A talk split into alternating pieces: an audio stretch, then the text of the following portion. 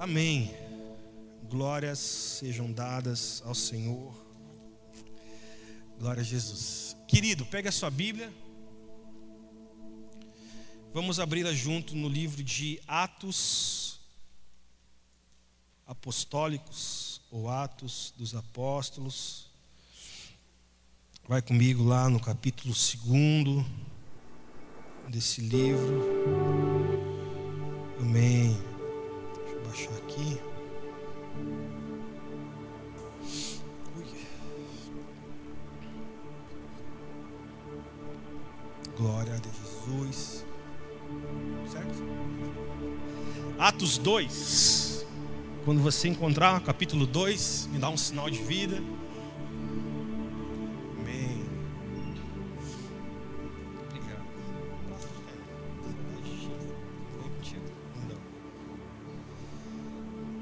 Atos, capítulo 2.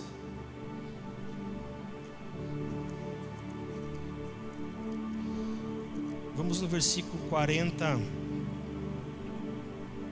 40. Vamos no 42. Esse vai ser o nosso texto chave para a noite de hoje. Daqui a pouquinho nós vamos para 1 Coríntios. Atos 2, 4, 2. Todo mundo achou? Vamos orar juntos antes? Pode ser? Amém? Espírito Santo, nós te pedimos sabedoria e revelação no pleno conhecimento de quem a tua pessoa é.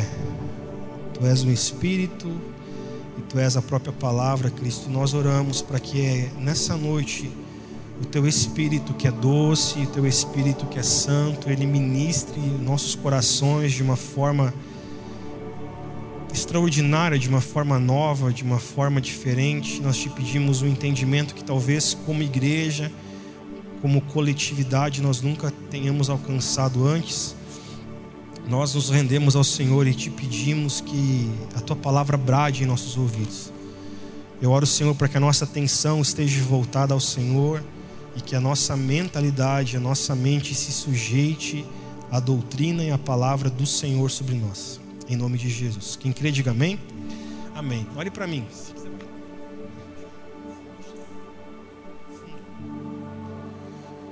Atos 2, 42. Olhe para mim. Nós estamos, eh, eu tenho notado no Senhor que nós estamos entrando numa, numa estação diferente de tudo aquilo que nós vivemos e parece que sempre quando eu falo esse tipo de palavra, esse tipo de frase que eu estou falando agora, por você estar, por vocês estarem caminhando comigo, conosco há tantos anos, talvez eu entenda que haja palavras que eu fale que parece que nos teus ouvidos elas já entrem como algo natural e algo normal e não deveria. Só que isso automaticamente acontece por, por nós estarmos andando muito tempo junto. Só que não deveria acontecer realmente nós estamos entrando numa estação muito diferente, e não estou falando isso como ministério lugar de vida, ou como igreja a qual o pastor Fernando faz, faz parte. Não, estou falando como a igreja de Cristo global, a igreja cristã, a igreja católica, a palavra católico é universal, a igreja de Cristo, a igreja universal de Jesus, a igreja do, a igreja do globo terrestre nós estamos entrando em uma estação muito diferente de tudo aquilo que nós conhecíamos ou conhecemos até aqui. O que acontece? Nunca se viveu num período tão caótico como esse que nós estamos vivendo hoje. Um período em que nós estamos vivendo os extremos, e quando eu falo isso é em todas as áreas, sejam elas econômica, seja essa área política, seja esta área social, nós acabamos de ver uma, uma atrocidade aqui no nosso estado, né, onde foi uma vida ceifada, por mais que a ficha criminal dessa pessoa era muito extensa, por mais que essa pessoa, ela que puxou a briga, talvez não sei se você viu todo o vídeo ou tudo aquilo que aconteceu, nós não estamos aqui para pesar e falar quem é o certo, quem é errado, mas a gente tem vivido muito nos extremos nesses dias. Não, tem que matar mesmo. Não, mas olha quem era. Foi um favor para a humanidade. Não, não foi um favor. A gente tem vivido uma, uma, uma, uma polarização muito grande em todos os aspectos, sejam sociais, políticos, econômicos, e muito nisso também tem sido reflexo da superficialidade daqueles que deveriam ser pessoas profundas, que é a igreja. E a superficialidade da igreja, nesses dias, ela tem sido denunciada pela falta de posicionamento que a igreja deveria ter. Uma falta de posicionamento que a igreja deveria já estar posicionada. Só que isso tudo não é uma culpa, não foi culpa de líderes ou de pastores, isso foi culpa da própria igreja não ter se desenvolvido ao ponto que deveria ter se desenvolvido. E nós temos falado isso muito, pelo menos nesses dois últimos anos para cá, eu tenho falado muito sobre isso.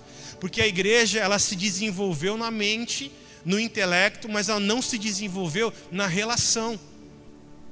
Viramos uma igreja como René Descartes disse, meros seres pensantes, que é res cogitans.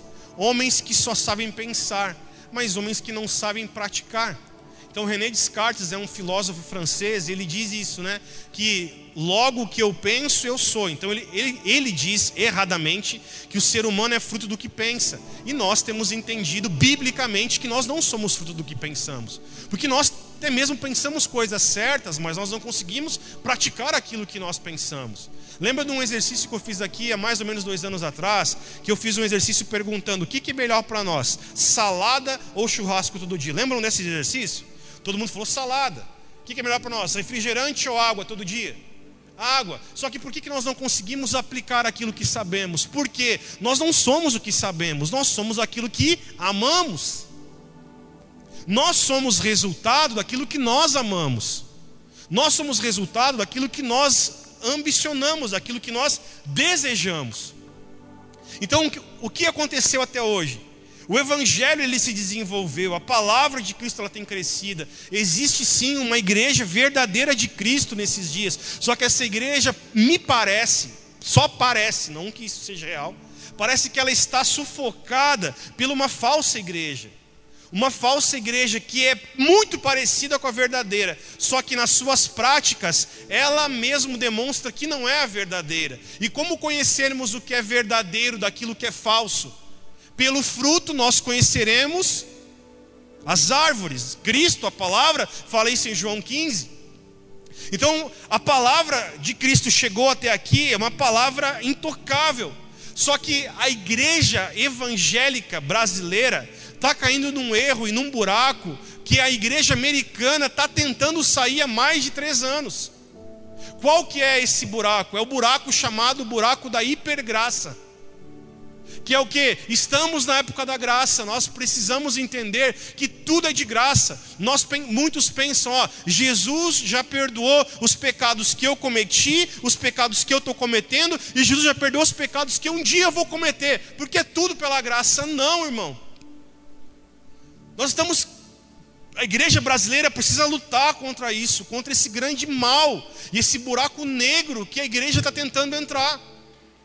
E muitos, muitos já ouviram falar, não sei se você já ouviu essa frase: ah, o Velho Testamento é para o povo judeu, nós não estamos na época da velha aliança. Alguém já ouviu essa frase? Isso é uma das frases mais diabólicas e, e erradas que alguém pode se render. Por quê? Porque se existe a aliança do, do, Antigo Testamento e a aliança do Novo Testamento, se o Senhor fez elas chegarem para nós até os dias de hoje, é porque as duas são completamente necessárias e fundamentais. Isso é um grande erro. Você vai entender onde que nós vamos chegar nessa noite. Aí o, o que está acontecendo? O Senhor nesses dias, no ano de 2020, grava o que eu estou dizendo, por favor o Senhor está levantando uma igreja que tenha zelo pela presença dEle. O Senhor, nesses anos agora que nós estamos, que nós estamos, e esse próximo ano que nós vamos entrar daqui a alguns meses, o Senhor está levantando uma igreja que tenha zelo pela presença do Eterno, uma igreja que tenha zelo pela verdadeira doutrina, uma igreja que tenha zelo pela palavra, uma igreja que tenha zelo pela Escritura. E é esta igreja que vai se levantar nesses últimos anos, vai ser a igreja que vai trazer Jesus Cristo de volta para a terra. Não mais uma igreja que vai buscar uma pregação terapêutica. Não mais uma igreja que vai buscar uma pregação num culto que faça massagem no ego dela. Não mais uma igreja que vai buscar nas reuniões um pastor, um líder, alguém no YouTube que traga uma mensagem que seja uma terapia para ela, para ela ouvir aquela mensagem e só chorar e não mudar. Chega dessas mensagens terapêuticas. Chega desses pastores e líderes e pregadores que pregam a sua opinião e não pregam a palavra verdadeira. Chega disso. Estamos onde estamos porque, infelizmente, muitos têm buscado uma mensagem terapêutica, muitos têm, têm ouvido opiniões de pessoas e não a palavra verdadeira. Estamos onde estamos porque muitos não estão conseguindo discernir a verdadeira doutrina da falsa doutrina. Isso é um erro. Quando eu vejo pessoas, e eu não estou dando indireta aqui, eu estou falando realmente para todos nós. Hoje nossas redes sociais, elas são bênção, mas também são muito ruins. Por quê? Porque nós, nós, pela rede social, a gente consegue detectar mais ou menos o que cada uma pessoa tem vivido e o que cada um mais ou menos acredita. Quando eu vejo pessoas, e não estou falando aqui para nós, estou falando geral, que compartilham mensagem de tipos de pregadores, eu me assusto. Por quê? Porque são só mensagens terapêuticas. O cara sentadinho no banquinho, o cara que faz todo mundo chorar. Mas o choro é, Jesus ama você, todo mundo só chora porque Jesus ama. Ninguém está chorando pelo pecado que cometeu. Ninguém está chorando pelo erro que está vivendo. Ninguém está chorando pela mentira que está falando. Ninguém está chorando pela fofoca que está cometendo. Ninguém está chorando por estar tá traindo a mulher, por estar tá no quarto casamento. Ninguém está chorando porque está traindo o, seu, o, seu, o, seu, o seu o, o seu funcionário. Ninguém está chorando que está traindo o seu patrão. Então, por isso, ou por, pelos esses níveis de doutrina que são erradas, nós estamos, nós conseguimos ver o nível de evangelho que muitos vivem nesses dias. O evangelho que parece que é o evangelho de droga, que a pessoa vai pegar a seringa, vai injetar a terapia e vai chorar e está tudo bem. Você está comigo nessa noite? Isso é completamente muito, isso é completamente perigoso, é muito perigoso. E o que acontece? Quem está comigo diga estou. O Senhor está levantando nesses dias essa verdadeira igreja, vou voltar a falar essa frase, que tem zelo pela presença dEle. Uma igreja que zela por uma verdadeira doutrina. E uma igreja que busca ouvir uma palavra verdadeira ministrada, não uma opinião de alguém. Nós não estamos para pregar opiniões, nós estamos para pregar a palavra verdadeira e a doutrina verdadeira. O que acontece em Atos 2, 42, nós vamos ler agora esse versículo. Diz o seguinte: E perseveravam na doutrina dos apóstolos. Diga comigo, doutrina dos apóstolos. Você pode falar mais uma vez? Doutrina dos apóstolos. Isso. Diga comigo, na comunhão, partir do pão e nas orações. Mais uma vez nós vamos falar de novo. Diga comigo, doutrina dos apóstolos, comunhão, partir do pão e nas orações. Aí olha para o pastor, por favor, qual que é o resultado ou qual que é o fruto disso? Disso que, Fernando?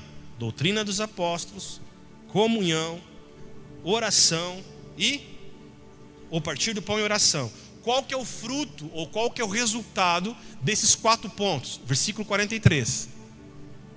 Em cada alma havia temor. Diga comigo, temor. E muitos prodígios e sinais eram feitos por meio dos apóstolos. 44. Todos os que criam estavam juntos, e não apenas juntos eles estavam, como eles tinham tudo em então a minha geladeira é a tua, meu carro é teu, os meus filhos são para também te servir. Está comigo? Tudo em comum. Eles vendiam as suas propriedades e os seus bens e distribuído, distribuindo o produto entre todos à medida que alguém tinha necessidade. Olhe para mim, por favor. São quatro pontos que nós precisamos entender que é o fundamento da igreja. Quais são os quatro pontos? Versículo 42. Existe um tipo de doutrina. Qual é essa doutrina? Doutrina dos apóstolos. Qual, quais apóstolos eram? Os próprios apóstolos de Jesus, de Yeshua. Então existia uma mesma doutrina. O que acontece nesses dias? Eu falei isso, eu preciso fundamentar isso de novo. Existem muitas pessoas que perguntam o seguinte: qual que é a doutrina da tua igreja? Qual é a doutrina da igreja de vocês? Ah, minha doutrina, nós não podemos nos depilar. Ah, mas na minha é diferente. Ó, na doutrina da nossa igreja pode tatuagem. Aí, não, mas na doutrina da minha não pode. Escute, existe duas, dois tipos de doutrina: ou a doutrina apostólica, a doutrina de Cristo, que é a doutrina correta, e existe uma outra doutrina que é a doutrina errada. Não existe outro tipo de doutrina. Ou é a doutrina certa ou a doutrina errada. Então preste atenção. Igreja, instituição, chamada lugar de vida, nós temos uma doutrina. Qual é a nossa doutrina? A bíblica. Nós não temos a doutrina que o, Fernando, que o Fernando inventou, a doutrina que nós inventamos, não. A doutrina que nós vivemos é a mesma doutrina das Escrituras. Ponto, amém. Quando alguém vier perguntar para nós qual é a doutrina de vocês, eu sempre respondo: a bíblica. Mas a Bíblia, pode lá? A, Bíblia diz pode? Então pode. Diz que não pode? Então não pode. Mas qual é a doutrina de vocês? É a bíblica, irmão. Não é uma doutrina cultural, é doutrina escritural, doutrina bíblica. Então o que acontecia? Aqui em Atos, a palavra Atos é atitude, a palavra Atos não é um, um ser humano, não é uma localidade. A palavra Atos dos apóstolos era a atitude dos apóstolos. Aqui eles estavam então em Jerusalém e eles perseveravam todos na mesma doutrina dos apóstolos. Todas as pessoas estavam na mesma doutrina. E aí com isso, por estarem, tá comigo? Por estarem na mesma doutrina, essa mesma doutrina que eles estavam agora gera, gerava nesse mesmo ambiente, gerava o quê? Comunhão. Deixa para mim lá, por favor. 42. Essa mesma doutrina que todo mundo estava naquele mesmo lugar, naquele mesmo templo, naquela mesma casa, essa mesma doutrina gerava o que neles? A mesma comunhão. Então preste atenção: não há como nós termos comunhão se nós não estivermos ah, estruturados e estabelecidos sobre a mesma doutrina. A comunhão, ela é o fruto de estarmos na mesma doutrina. Aquilo que é pecado para a Bíblia deve ser pecado para mim e para você. E aquilo que é pecado para mim e para você vai gerar em nós a mesma comunhão. Ô igreja, estamos juntos. Então aquilo que para mim é pecado, que para você também é pecado, isso vai gerar em nós uma comunhão. Se alguém vir de fora tentar colocar algo aqui dentro, nós vamos falar, cara, nós não temos comunhão. Porque o que é errado, o que, o que para você é certo, para mim é errado. E isso nunca vai fazer nós termos uma comunhão, porque nós não estamos sobre a mesma doutrina. Então o que acontecia? O que acontecia no versículo 42? Existia uma doutrina que é a mesma que existe até hoje, a palavra. E se isso é vivido por todos nós que estamos aqui nesse mesmo ambiente agora, isso vai gerar em nós automaticamente uma mesma comunhão. A comunhão ela não precisa ser buscada. A comunhão ela é gerada. Eu não preciso buscar comunhão com Isma e com a Adria. A comunhão ela é gerada quando nós estamos sobre o mesmo ambiente, sobre o mesmo fundamento. Você já notou que existe, existem famílias, familiares, pessoas numa, numa família, num grau de parentesco, que eles não têm a mesma comunhão? Você já notou isso? Por mais que são família de sangue, por que, que não há a mesma comunhão? Que eles não acreditam nas mesmas coisas. O tio está no quinto casamento, o, o sobrinho não acha legal aquilo. Aí dá, dá sempre choque. Mas são família. Não. O que acontece? A mesma doutrina vai gerar em nós uma comunhão. Então eu, acreditando naquilo que a palavra fala, você acreditando naquilo que a palavra fala, isso vai gerar em nós automaticamente, vai gerar, não precisa nós buscar, isso vai gerar em nós o que? Comunhão, porque nós estamos sobre a mesma doutrina, a doutrina apostólica, a doutrina dos apóstolos. E por estarmos nessa mesma doutrina, isso gera em nós agora a comunhão. E qualquer outra pessoa, qualquer outra coisa, eu não estou aqui falando, ah, uma pessoa, não, qualquer outra coisa que tenta acontecer no meio disso, não vai conseguir se criar. Por quê? Porque não vai ter como ter comunhão com a gente. Porque nós estamos sob a mesma doutrina. Aquilo que é pecado para o Kleber também é pecado para mim. Aí se alguém tentar entrar estragar essa comunhão com aquilo que ele acha que não é pecado, a gente fala, cara, eu amo você, mas não está dando, tu precisa reconhecer teu erro, tu precisa buscar, tu precisa te aperfeiçoar, tu precisa liberar. Não vai dar. Vai dar choque, porque nós não vamos estar na mesma comunhão. Então, por isso que a igreja cristã, a igreja de Cristo, aqui em Jerusalém, que é onde está Atos 2 escrito, eles tinham a mesma doutrina e isso gerava no meio deles comunhão. E aí o que aconteceu agora por eles terem comunhão? Eles partiam pão. Alguém lembra o que é partir do pão? Me ajudem aí, por favor. A ceia. Partir do pão é ceia ou eucaristia, que é os dois elementos: o pão, o corpo, o vinho, que é o sangue do cordeiro. Amém? Então o que acontece? Doutrina mesma gera neles a mesma comunhão, e por eu ter comunhão com você, nós vamos partir o pão juntos. Por quê? Porque nós somos corpo, corpo é comunhão. E aí, com isso, por partirmos o pão junto, nós vamos agora perseverar também na oração. Por que na oração? Porque a nossa oração, ela vai ser a partir de Jesus. Sabe uma coisa muito errada que muitos, muitos aprenderam? Que eles pegam aquele versículo que Jesus fala o seguinte: Tudo que pedirem em meu nome eu farei. Alguém já, já leu esse versículo, já ouviu esse versículo? Quem já ouviu esse versículo, já leu esse versículo? Me ajuda aí. O que, que a gente pensa ali? A gente pensa o seguinte: quando Jesus está dizendo que tudo que pedirem em meu nome ele fará, se eu pedir para Jesus agora uma BMW, ele vai me dar.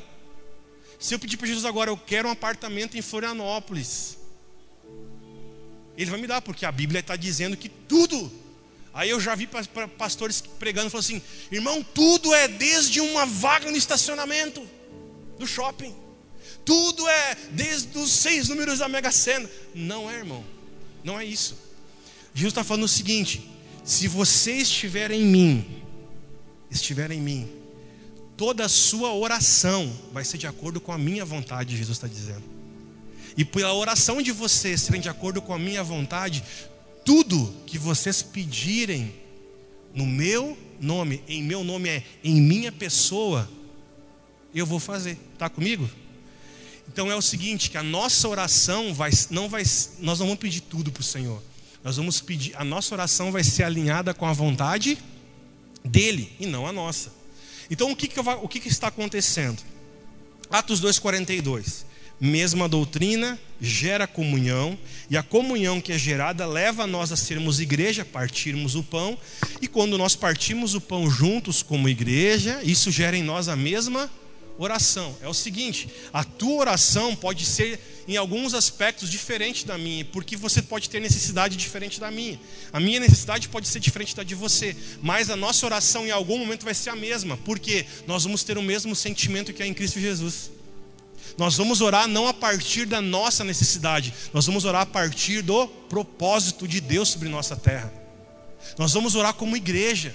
Nós vamos olhar para Bom Retiro do Sul, nós vamos ter o mesmo tipo de oração, nós vamos ter me, o mesmo sentimento, nós vamos falar: Senhor, cura essa cidade, Jesus, essa cidade nós entregamos ela a Ti, Jesus, essa cidade é Tua, Jesus, toca nas crianças, toca nos casamentos, toca nas famílias, Jesus, nós oramos para que o mal seja vencido nesses dias pelo poder que há no Teu nome, Jesus é nós trocarmos a oração, que é a nossa necessidade, oração de uma necessidade do Fernando, nós trocarmos essa oração de necessidade pela uma oração de propósito. Qual propósito? Propósito coletivo, propósito da igreja.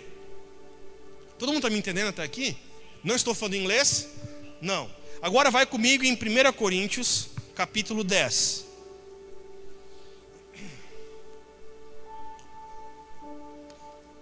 2 Coríntios, perdão, segundo.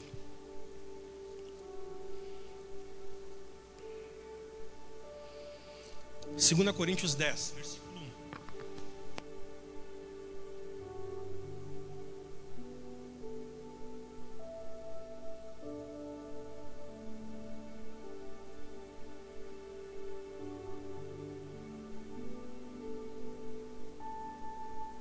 Todo mundo achou? Eu vou ler junto ali no telão. Vamos ler do versículo 1 até o 6, tá?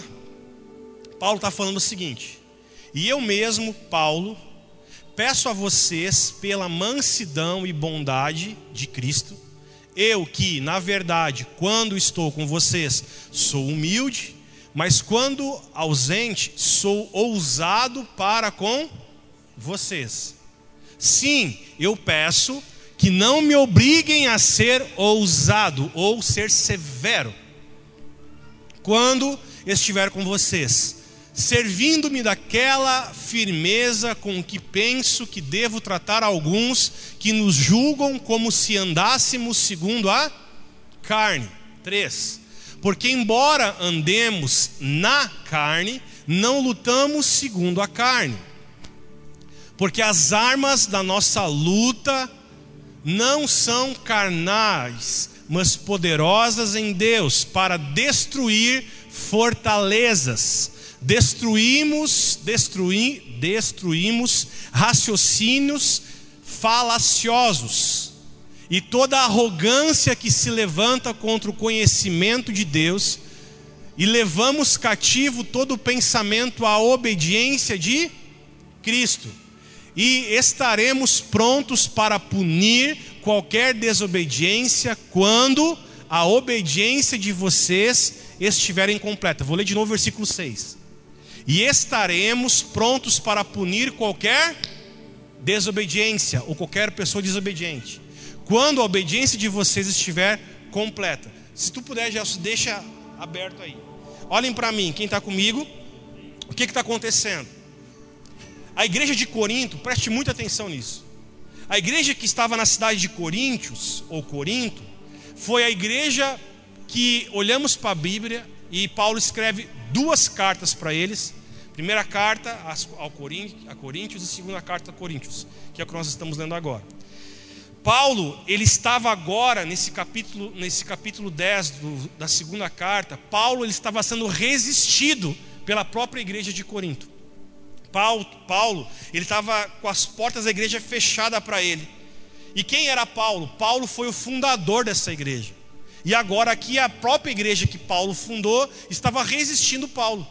E Paulo fala: Ó, oh, gente, estou mandando para vocês, não resistam, recebam essa carta que eu estou mandando. Ó, a minha luta não é contra a carne, a minha luta é contra as fortalezas, principados, que estão na mente de vocês, eu estou lutando contra isso, eu estou orando que, que aqueles que são desobedientes se tornem agora obedientes, e Paulo está falando que vocês levem todos os pensamentos que vocês têm em obediência a Cristo Jesus, ele fala isso no versículo 6. Estamos junto, igreja? Aí o que acontece? Paulo, por ele ser o fundador dessa igreja, Paulo fundou essa igreja sobre uma doutrina. Qual doutrina? Doutrina apostólica, doutrina correta de Atos 2,42. Tanto que Paulo ele é o fundador da célebre frase que ele fala na primeira carta de Corinto, que ele diz o seguinte: ó, no meio de vocês aí há muitos mentores, mas não há muitos pais no meio da igreja. E Paulo está falando, e eu não sou mentor de vocês, eu sou o pai de vocês. Eu gerei vocês, eu ensinei vocês, eu fundei o evangelho nessa igreja, eu fundei essa localidade, eu fundei essa comunidade de fé. Em 1 Coríntios 4, versículo 14 ah, a 16, ele fala essa frase fantástica: ó, há muitos mentores no meio de vocês, há muitos que querem ensinar, mas há poucos pais no meio de vocês. E Paulo está dizendo: eu sou pai, eu não sou apenas um mentor, eu sou pai. Olhe para mim, Paulo agora, ele está mostrando para nós que a igreja de Corinto, por mais que ela foi fundada pelo evangelho verdadeiro, ela em algum momento se perdeu. Como que essa igreja se perdeu? Ela se perdeu em dois problemas que ele denomina para nós na segunda carta, no capítulo 10. Quais foram esses dois problemas? Diga comigo: raciocínios e altivez. Ou ele fala, em outras traduções, sofismas e altivez. O que acontece com a igreja? O que aconteceu com a igreja de Corinto? Foi uma igreja que começou certo, uma igreja que foi fundada sobre a Escritura, só que no meio da caminhada, uma igreja que se perdeu aonde? Nos seus próprios raciocínios e no seu próprio entendimento, sofismas e raciocínio. O que, que, que os caras começaram a fazer? Eles começaram a achar que eles sabiam mais da palavra do que a própria palavra falava para eles. Os caras cresceram em arrogância. Existia muitos que queriam ensinar, mas poucos que queriam realmente ser pai. Muitos queriam ser mentores, mas poucos queriam ser discipuladores. Aí o, o, problema que aconteceu na igreja de Corinto que foi o seguinte: eles se desenvolveram em grandes dons espirituais. Todo mundo falava em língua angelical, era uma igreja que profetizava muito, era uma igreja que tinha uma assertividade profética muito grande, revelava tudo, vou tentar trazer para os dias de hoje, revelava CPF, revelava o nome do pai, da mãe, do tio, da tia, revelava o emprego que o cara ia ter amanhã, revelava tudo. Só que uma igreja que Paulo fala em 1 Coríntios 3, uma igreja infantil. Uma igreja que Paulo não conseguia se relacionar com eles como espirituais, porque eles ainda eram carnais. Uma igreja que se movia profeticamente, uma igreja que se movia em dons, uma igreja que se movia em autoridades espirituais, mas uma igreja completamente infantil. Por quê? Uma igreja que não se desenvolveu na mente. Uma igreja que pensou que eles tendo o espírito altivo, eles sendo pessoas que acreditavam em sofismas, estava tudo certo. E Paulo agora escreve a segunda carta para eles, em 2 Coríntios 10, e Paulo fala: vocês estão me resistindo, vocês não estão conseguindo entender o que eu quero me comunicar com vocês, vocês estão se perdendo no meio da poeira. E olha só que coisa louca que começa a acontecer. Estamos juntos aqui, gente? Sim ou não? Em 1 Coríntios, na primeira carta que Paulo remete, porque Paulo manda duas, 1 Coríntios e 2 Coríntios, duas cartas. Paulo fala para eles, abre comigo lá em 1 Coríntios capítulo 11. Deixa eu abrir junto aqui.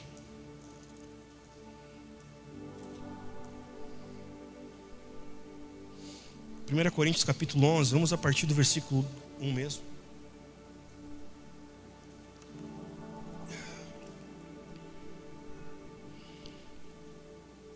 Estamos juntos? Paulo fala assim: Sejam meus imitadores, como também eu sou imitador de Cristo. Eu os elogio porque em tudo que vocês, porque em tudo vocês se lembram de mim e retêm as tradições assim, como eu as transmiti a vocês. Quero, porém, que saibam que Cristo é o cabeça de todo o homem e o homem é o cabeça da mulher e Deus é o cabeça de Cristo. Todo homem que ora ou profetiza com a cabeça coberta desonra a sua própria cabeça. Vou ler de novo o versículo 4, ok? Todo homem que ora ou profetiza com a cabeça coberta desonra a sua própria cabeça. 5. Toda mulher, porém, que ora ou profetiza com a cabeça descoberta, ela desonra a sua própria cabeça, que é o próprio marido, tá? Porém, é como se ela tivesse rapado. Diga comigo, cabeça de mulher rapada. Você vai ler, vai entender onde que nós vamos chegar daqui a pouquinho. Versículo 6. Portanto, se a mulher não cobre a cabeça, nesse caso, que raspe o cabelo. Mas, se é vergonhoso para a mulher tosquiar-se ou cortar ou rapar o cabelo, que ela cubra a cabeça, porque o homem não deve, o homem não deve cobrir a cabeça, por ser ele a imagem e a glória de Deus, mas a mulher é a glória do homem, porque o homem não foi feito da mulher, mas a mulher foi feita do homem. Porque também o homem não foi criado por causa da mulher, e sim a mulher foi criada por causa do homem. Aqui está falando sobre submissão. Vou ler mais um pouco. Portanto, por causa dos anjos, a mulher deve trazer um sinal de autoridade na cabeça. No Senhor, todavia, nem a mulher nem, nem a mulher é independente do homem, nem o homem é independente da mulher. Porque assim como a mulher foi feita do homem, assim também o homem nasce da mulher e tudo vem de Deus. Agora olha para mim, por favor. O que acontece? A igreja de Coríntios, então, foi uma igreja que Paulo fundou, uma igreja que começou muito certo, uma igreja que estava sobre, sobre o fundamento correto, fundamento do, dos apóstolos de Jesus. Só que em algum momento essa igreja se perdeu no meio da caminhada e eles começaram então, como Paulo fala na segunda carta, a estar perdidos nos seus próprios entendimentos, nos seus próprios raciocínios, e Paulo fala nos sofismas a qual eles acreditavam. O que acontece? Na localidade de Corinto havia uma, uma lei cultural que isso, dentro da igreja cristã em Coríntios, era algo que precisava ser vivido. Como? O que, que, que acontecia? Toda mulher que fosse para um ambiente como esse que nós estamos agora de culto, essa mulher, para ela poder falar em voz alta, para ela poder profetizar, ela precisava estar com a cabeça tapada, com um véu na sua cabeça. Por quê? Porque esse véu, ele tipificava que essa mulher ela era submissa ao seu marido. Então toda mulher que ela fosse profetizar, ela precisava estar com um véu, porque aquele véu estava demonstrando que ela estava profetizando na igreja, mas ela era sempre ela foi uma mulher submissa ao seu cabeça, ao seu marido. Aí o que, que acontecia? Havia algumas mulheres que estavam profetizando em Corinto, que elas não eram submissas, elas estavam com a cabeça sem véu. Aí Paulo fala assim: então raspa a cabeça. Por quê? Porque toda mulher que tinha a cabeça raspada, ela era uma prostituta cultual. Era uma mulher insubmissa, mas que ela fluía no dom da profecia, só que ela era uma prostituta. Ela não, ela não era uma, alguém que se submetia ao seu marido. Terceiro ponto. Existia também nesse, nesse mesmo momento, nessa igreja de Corinto, homens que eram homossexuais, que eles entravam nos cultos, cobriam a cabeça, eles eram homem, não poderia, homem não podia cobrir a cabeça, só cobria a cabeça quem era? Mulher, e eles cobriam a cabeça para começar a profetizar em voz alta. Então veja bem o problema que essa igreja estava passando agora. Uma igreja que vivia um, um, uma homoafetividade, uma igreja que estava vivendo uma insubmissão, uma igreja que, que vivia uma prostituição cultural, e no capítulo 5 diz que um homem, no meio dessa igreja, ele estava tendo relação sexual com a sua própria madrasta. Uma bagunça. Aí Paulo escreve para eles e fala: gente, vocês estão focados mais nos dons do que realmente naquilo que precisavam estar focados, que é o que? Na palavra. Vocês estão mais preocupados em acertar o CPF de alguém do que vocês realmente viver uma vida em comunhão com Cristo, estar solidificado na mesma doutrina que é a palavra de Deus. E aí tu pode pensar, tá, pastor, beleza, mas aonde é que o Senhor quer falar para nós? Aonde que Deus quer falar para nós essa noite? Preste atenção, por favor. Nós estamos vivendo num período em que parece que o evangelho não mais é o mesmo.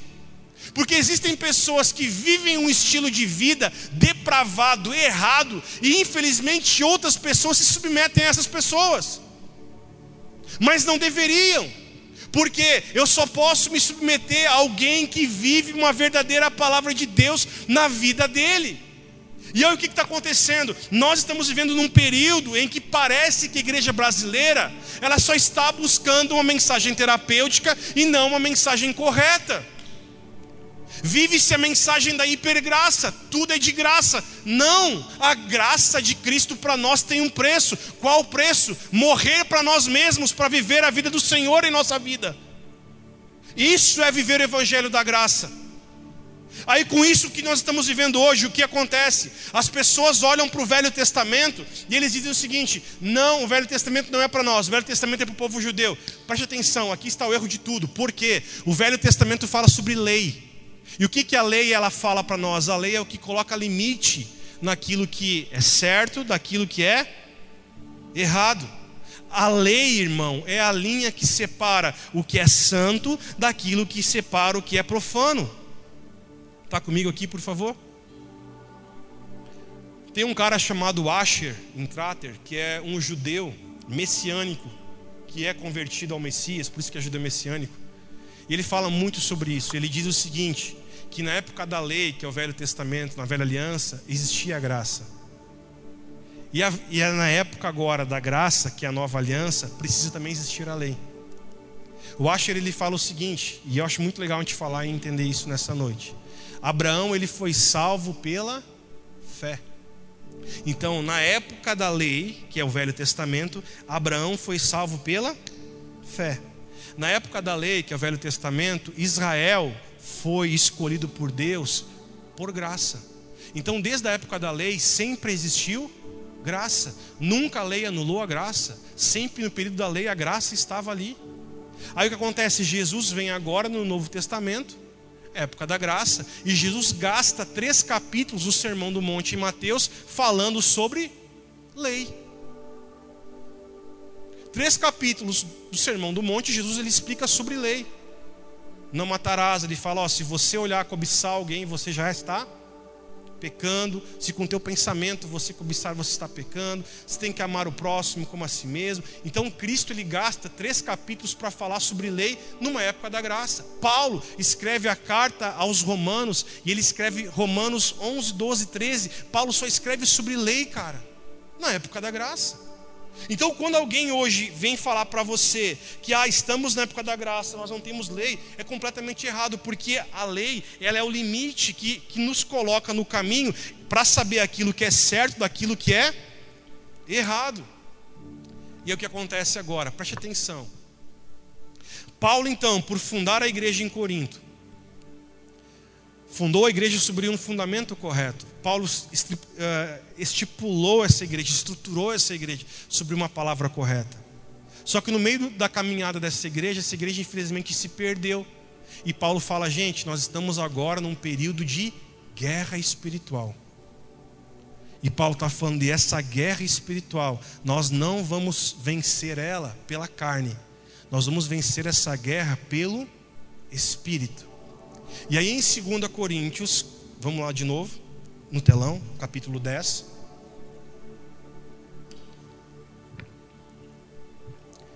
Segunda Coríntios, capítulo 10, versículo 4.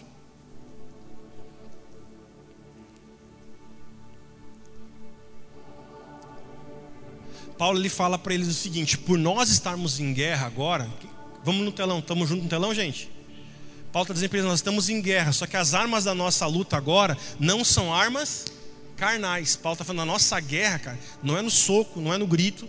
A nossa guerra que nós estamos agora, nós precisamos entender que é uma guerra espiritual, mas a nossa luta não é carnal, mas ela é poderosa em Deus para destruir fortalezas, destruímos raciocínios falaciosos e toda a arrogância que se levanta contra o conhecimento de Deus. E levamos cativo todo pensamento à obediência de Cristo. Segura aí. Paulo está falando o seguinte agora: que essa guerra espiritual que ele estava enfrentando na localidade de Coríntios era uma guerra que estava estipulada ou estruturada sobre dois fundamentos. Diga comigo, dois fundamentos. Diga sofismas e altivez. Mais uma vez, diga sofismas e altivez. O que é sofisma? Olha para o pastor aqui. Sofisma é algo que a pessoa acha que é certo, só que aquilo que ela acha que é certo é errado.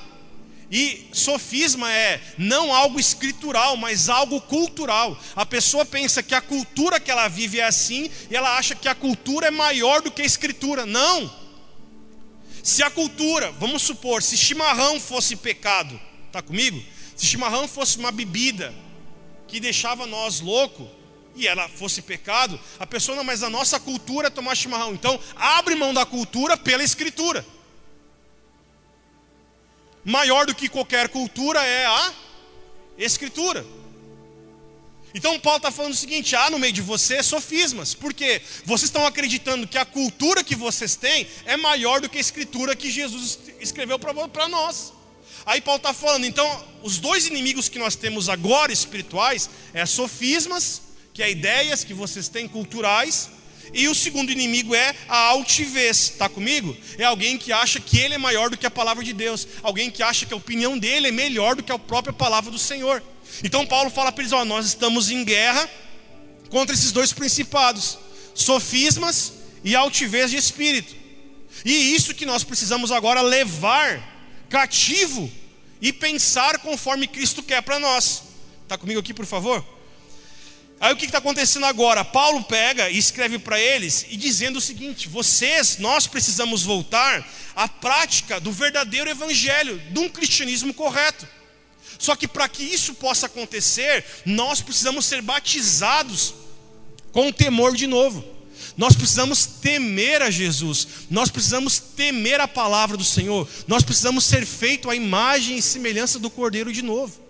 Então, a igreja ela chegou até um ponto no Brasil em que muitas estão certas, mas muitas igrejas agora estão perdidas. Porque eles estão vivendo nesse período da, hipergra, da hipergraça, pensando que tudo é pela graça, não existe mais lei, não existe mais Velho Testamento, é só Novo Testamento, vamos lá. O que aconteceu? A igreja de Corinto vivia um grande problema: homossexualismo, insubmissão, prostituição e heresia. Mulheres com a cabeça raspada, lembram disso? Homens que adentravam em cultos vestidos como mulher, e os caras fluíam na profecia. Aí Paulo fala, cara, vocês são completamente carnais, porque o nível espiritual de uma igreja não está no dom que ela tem, na operação de milagres. O nível espiritual de uma igreja está em enquanto que ela vive de acordo com a palavra de Deus. Se nós hoje colocássemos aqui uma faixa aqui na rua, profeta estará no culto que revela CPF, irmão, nós estaria lotado aqui hoje à noite. Porque o que mais as pessoas buscam é isso. Agora nós colocássemos uma faixa, palavra de Deus pregada na essência. Eu não quero ouvir a palavra. Eu quero saber o que, que amanhã vai acontecer na minha vida. E as pessoas hoje têm buscado mais sinais do que têm buscado verdadeiramente Cristo, Deus. E Jesus lhe fala para buscarmos Ele em primeiro lugar. Ele diz que quando nós estivermos nele, os sinais seguiriam aqueles que creem em Jesus. A ordem bíblica é: os sinais me seguem, porque eu sigo o dono do sinal que é Jesus. Está aqui comigo? Só que o que as pessoas têm vivido hoje é o que? Eles têm corrido atrás de quem? Do sinal, e não atrás de Jesus, da palavra. Então essa igreja de Corinto, ela começou a entrar num grande problema. Aí Paulo pega e escreve a segunda carta e fala para eles: Ó, vocês estão tentando me resistir, mas não é eu que vocês estão resistindo, vocês estão resistindo o evangelho verdadeiro que eu estou pregando. Então por isso vocês precisam agora mudar. Aí você vê depois, na semana que vem a gente vai entrar mais nisso, que ele pega depois e ele entra sobre a questão da ceia. E Paulo fala: quando vocês se reúnem, não é para a ceia do Senhor, vocês estão se reunidos só para comer e beber. Aí Paulo dizia: vocês estão tendo grandes problemas no meio de vocês. Por quê, Paulo? Porque vocês não apenas estão ceando no meio do culto, como vocês estão vindo para o culto e estão se embebedando. Eles não faziam ceia, irmão, com o suco que a gente faz hoje. Na época de Jesus, eles faziam ceia com vinho. E os camaradas iam para o culto para beber vinho. E Paulo dizia o seguinte: vocês estão indo para o culto não para ceiar, vocês estão indo para o culto para encher a cara. E os caras ficavam bêbados durante o culto, cara. De tanto que bebiam vinho. Está comigo aqui? Aí Paulo falava: vocês estão agora trocando toda a ordem, vocês não estão tendo mais submissão, vocês não estão tendo mais temor ao Senhor.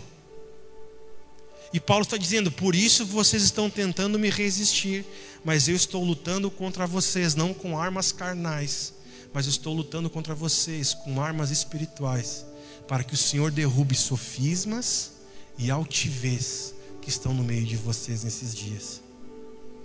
Agora olha para mim, eu já vou, já vou começar a encerrar. Está todo mundo bem ainda? Sim ou não?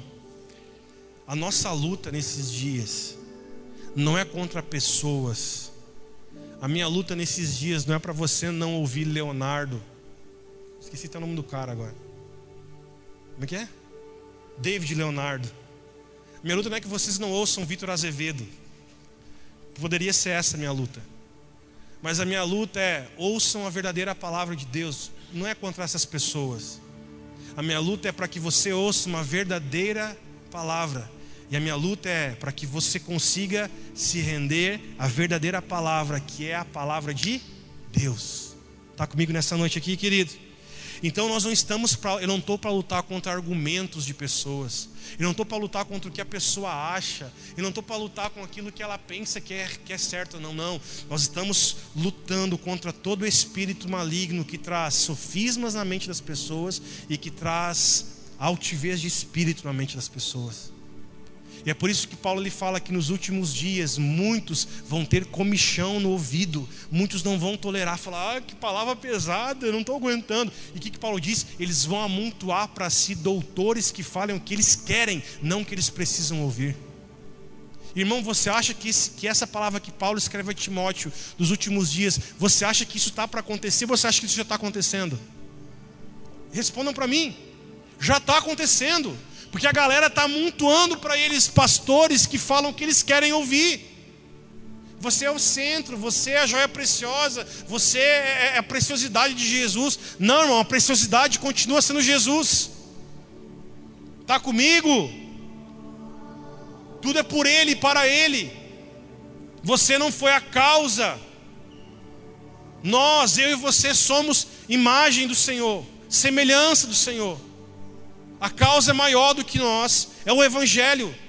Então, nós hoje estamos vivendo nesse período em que não é mais para nós, não é, não cabe mais nós virmos no culto para chorar e apenas chorar e amanhã nós continuarmos conectando prostituição na internet. Sabe, chega de pessoas virem em culto, chorar, dizer que amam a Jesus, chegam em casa e ficam acessando vídeo pornográfico. Chega dos camaradas vir em culto, chora, cai, o pastor ora, o cara cai, levanta e continua mentindo e fofocando na segunda-feira. E isso não é mais, ou nunca foi evangelho. Evangelho é uma mudança radical de quem eu e você somos. Só que infelizmente ainda há pessoas que vivem esse tipo de evangelho. Um evangelho que ele vem, se sente bem, chora, mas amanhã continua falando mal, continua focando, continua mentindo, continua adulterando, continua roubando, continua assistindo vídeos pornográficos e nada muda. Não! O evangelho de Cristo é para mudar quem nós somos completamente. É nós virmos em ambiente como esse agora e nós falarmos hoje eu preciso mudar. De nós virmos sem alguém pedir para frente se ajoelhar e falar: Jesus, eu quero sair daqui hoje com a minha língua convertida, Jesus. Eu quero sair desse culto hoje, Jesus, com o meu corpo convertido. Não quero mais acessar o que eu não devo. Senhor, eu quero hoje sair daqui com os meus olhos queimando de amor por Ti, Jesus. Porque isso é nós nos tornarmos uma verdadeira igreja. E é por isso que então o autor de Atos ele fala para nós em 2,42 que eles perseveravam na doutrina dos apóstolos, na comunhão, no partir do pão, e eles perseveravam agora nas orações, e em todos eles tinham o mesmo Espírito. Qual Espírito? O Espírito Santo. Estamos juntos nessa noite? E essa igreja que o Fernando acredita é a igreja que a Bíblia diz que eu devo acreditar. Uma igreja que não é embebedada pelo evangelho da hipergraça, mas uma igreja que ela bebe do evangelho verdadeiro de Cristo. O evangelho que tem leis, que tem fundamentos. O evangelho que me faz entender que eu sou salvo pela graça, não pelas obras. Mas o evangelho que faz eu entender que eu não posso mais continuar sendo aquela pessoa que eu era ontem. Amém? É eu vir numa reunião e não buscar mais uma mensagem terapêutica. Ah, que coisa boa ouvir o pastor. Que coisa boa ouvir o fulano. Que coisa boa ouvir o Beltrano. Me senti tão bem. O que, que mudou? Não mudou nada, mas eu me senti tão bem hoje. Eu quero mudar. Eu não quero só me sentir bem, eu quero poder mudar. Pensou quando nós estivermos doentes, nós chegarmos no médico e o médico faz a gente se sentir tão bem Aí a gente fala, e foi curado? Não, não fui curado, mas eu estou tão bem. O médico me ouviu, fez carinho em mim, fez cafuné. Me senti tão bem com ele. Tá, mas e a dor saiu? Não, a dor não saiu ainda, mas eu me senti tão bem. Nós não procuramos nos sentir bem, nós procuramos sairmos daqui transformados, curados pelo Senhor. Amém? Então, esta palavra ela precisa ser vivenciada em nossas vidas hoje aqui. Nós estamos encerrando, eu estou encerrando agora essa pregação e eu quero te convidar a você se colocar em pé nesse momento, por favor. E no lugar onde você está agora, se você puder, e eu estou falando com todo o meu coração, olha para mim aqui, tá? Primeiro, Se você puder, assim, sério mesmo. Daqui a pouco a gente vai. A gente está passando online o culto? Mas pode deixar. Vou te pedir para você, se puder, daqui a pouco, se ajoelhar, se você puder. Não é nada místico. Pastor, eu não posso. Senta. Pastor, eu não posso, eu quero ficar em pé. Ora em pé. Mas é você colocar diante do Senhor aquilo que você sabe que a palavra te condena. Está comigo? Diga estou. Aquilo que você sabe que a palavra condena o que você faz de errado. Eu não preciso aqui chegar a pregar para você, ó oh, irmão, fofocar é pecado. Você sabe que é pecado. Irmão, mentir é pecado. Você sabe que é pecado. Eu sei que é pecado. Agora é nós poder falar, Senhor, aquilo que eu sei que é errado, eu quero poder confessar a Ti nessa noite. Isso eu quero que me incomode como te incomoda, Jesus. Porque o problema que a igreja vive hoje, e volta a falar, não é lugar de vida, é a igreja geral. É que o pecado que ela vive parece que ela não incomoda mais a, a igreja. Tudo que incomoda o dono da igreja deveria incomodar a igreja do dono. Sim? Tudo que incomoda Jesus deveria nos incomodar. Ah, pastor, eu ouvi uma coisa que eu acho que Jesus não gosta. Eu também não deveria gostar. Porque você e eu somos dele. E tudo que ele não gosta, eu não devo não gostar também. Está aqui? Então nós vamos orar nessa noite. São já nove e meia. E nós falarmos, Senhor, arranca de mim aquilo que eu sei que é pecado. E não só ore isso, mas diga o que é pecado. Senhor, tu sabe que eu vou chegar em casa hoje, eu vou querer acessar um vídeo pornográfico. Senhor, que eu tenha nojo disso. Jesus, tu sabe que eu vou chegar em casa hoje, eu vou querer mentir, fofocar. E Senhor, que eu tenha nojo disso. Senhor, tu sabe que amanhã, segunda-feira, talvez eu vá me encontrar com colegas do meu trabalho, da escola, da faculdade, amigos. E eu sei que talvez amanhã eles vão querer me contar uma fofoca e eu vou querer saber, mas Senhor, eu quero ter nojo daquilo que é mentira. Senhor, eu quero que tu me converta nessa noite, Jesus. Porque esse é o verdadeiro evangelho. O verdadeiro evangelho não é o evangelho da adesão, não é o evangelho do alacarte, de eu, pegar o que eu quero. O evangelho é o evangelho da transformação. O evangelho que muda a água e faz ela se transformar em vinho. O evangelho de Cristo, irmão, ele não é, ele não coloca açúcar na água nem suco na água. O evangelho de Cristo, ele transforma. Transformação é algo que era uma coisa e agora passou a ser outra coisa. Está comigo? A água, a forma da água é H2O. O Senhor trocou a forma da água e fez aquela água se transformar em vinho. E é isso que Ele está fazendo, vai fazer, se você anseia isso nessa noite de hoje. E é isso que eu anseio em nome de Jesus. Amém? Vamos orar? Se você puder se ajoelhar, se ajoelha. Se não, fique em pé ou fique sentado.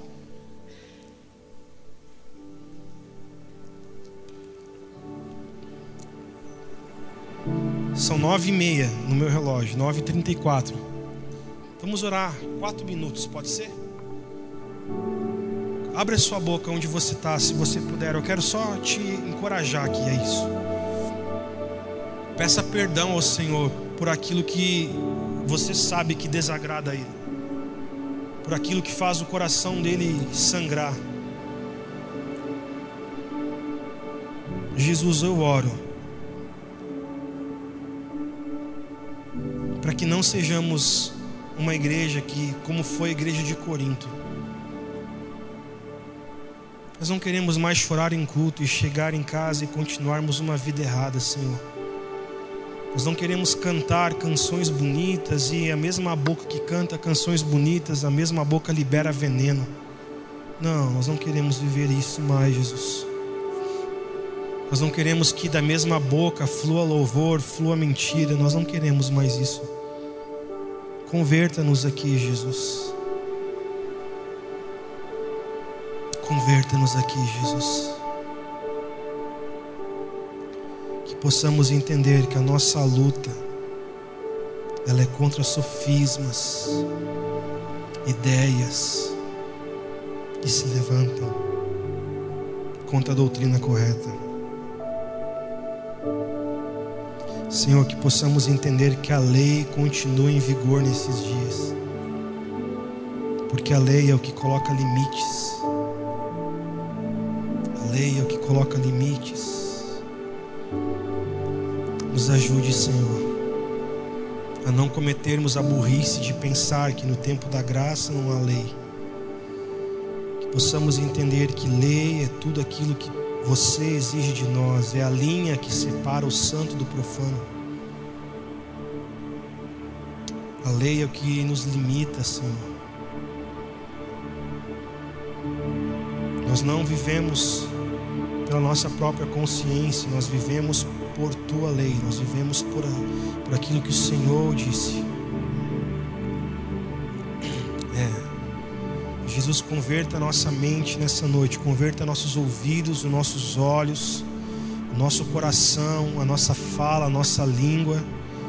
Nós repreendemos de nosso meio toda mentira, toda fofoca. Nós repreendemos de nosso meio todo ciúme.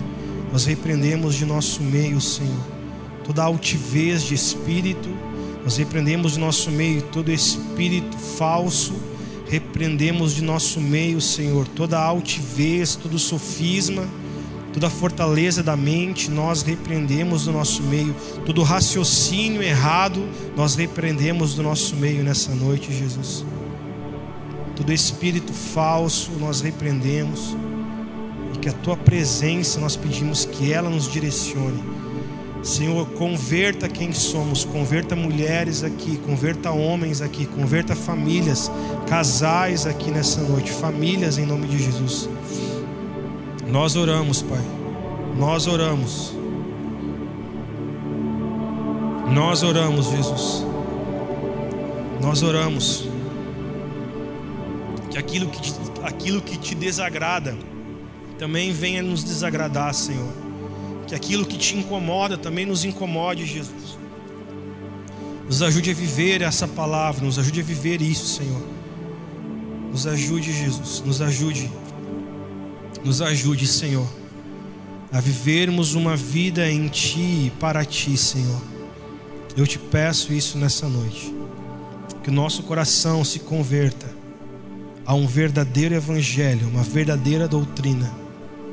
E que a tua palavra nos ajude não mais chorarmos em reuniões e, e permanecermos iguais, mas chorarmos e sermos transformados e sermos mudados, em nome de Jesus Cristo. Amém? Amém. Se coloca em pé. Me perdoa por correr, tá? São 9h39 já, eu vou encerrar. Mas olha para mim, eu, eu te prometo que domingo que vem nós vamos dar muito espaço para oração.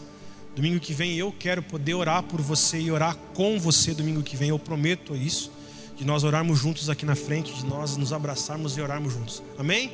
Então venha domingo que vem afim para isso. Porque a mesma boca que canta que Jesus é santo precisa ser a mesma boca que negue, fofocar e mentir. Os mesmos olhos que aqui choram pelo Senhor precisam ser os mesmos olhos que não vão querer ver pornografia. Os mesmos ouvidos que agora estão ouvindo a palavra da verdade, precisam ser os mesmos ouvidos que vão se fechar para ouvir mentira. Amém? Porque de uma fonte não pode jorrar dois tipos de água. E por isso que nós vamos buscar, estamos buscando esse tempo de discipulado. Porque só existe uma forma de nos mantermos santos, que é buscando uma vida em disciplina. Só existe uma forma de sermos igreja, é nós sermos todos os dias disciplinados.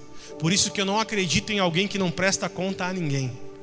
A pessoa mais perigosa do nosso meio é alguém que não preste conta a ninguém. Eu presto conta a alguém. Eu, eu, eu me submeto a alguém. Isso é maravilhoso. É, o pastor, está com um problema, vou procurar o pastor dele. É, isso é legal. É a pessoa entender, poxa, tem alguém sobre ele. E eu provo, eu mostro a vocês que existe isso na nossa vida. Então isso precisa existir na, nossa, na sua vida também. É você prestar conta, é você abrir a sua vida ao, ao, ao Senhor e alguém que possa te auxiliar a você viver uma vida convertida a Cristo Jesus. Amém? Por isso, vou encerrar agora. É por isso que a gente não tem visto mais demônios nos cultos. Você lembra que mais ou menos 10 anos atrás, todo culto tinha alguém que caía? Sim? Lembra ou não? Ah, o cara gritava. Por quê? Porque os demônios se manifestavam. Hoje, eles não se manifestam mais, mas eles continuam nos mesmos lugares. Está entendendo?